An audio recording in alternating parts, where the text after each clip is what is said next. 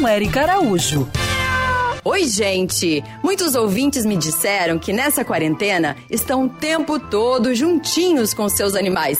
Eu mesma tô desse jeito aqui. Esse grude é muito legal para nós. Mas e para eles? O adestrador Leonardo Correia, da VIP Dog Training, veio dar um alerta sobre isso.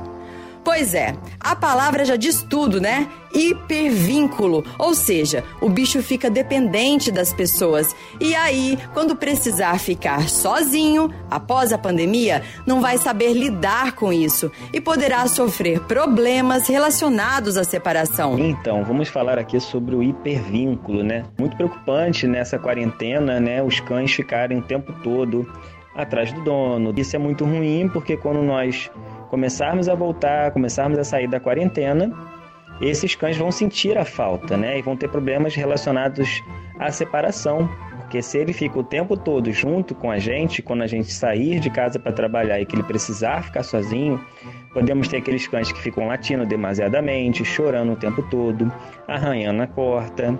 Então a gente tem que já montar uma rotina agora ideal, que é, por exemplo, ah, vou tomar meu café da manhã e vou deixar ele na sala enquanto eu estou na cozinha tomando café da manhã. E aí à tarde eu também vou tomar um, um vou, vou, fazer um lanche, deixa ele também em outro cômodo.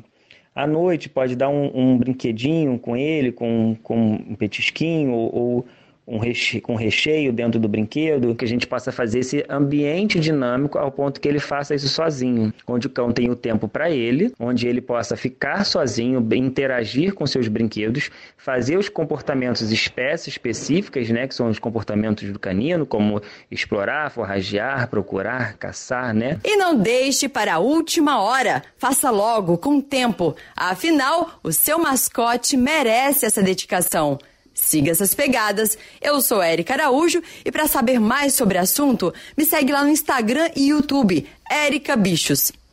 E para saber mais sobre o assunto, me segue lá no YouTube e Instagram, Érica Bichos. Quer ouvir essa coluna novamente? É só procurar nas plataformas de streaming de áudio. Conheça mais dos podcasts da Band News FM Rio.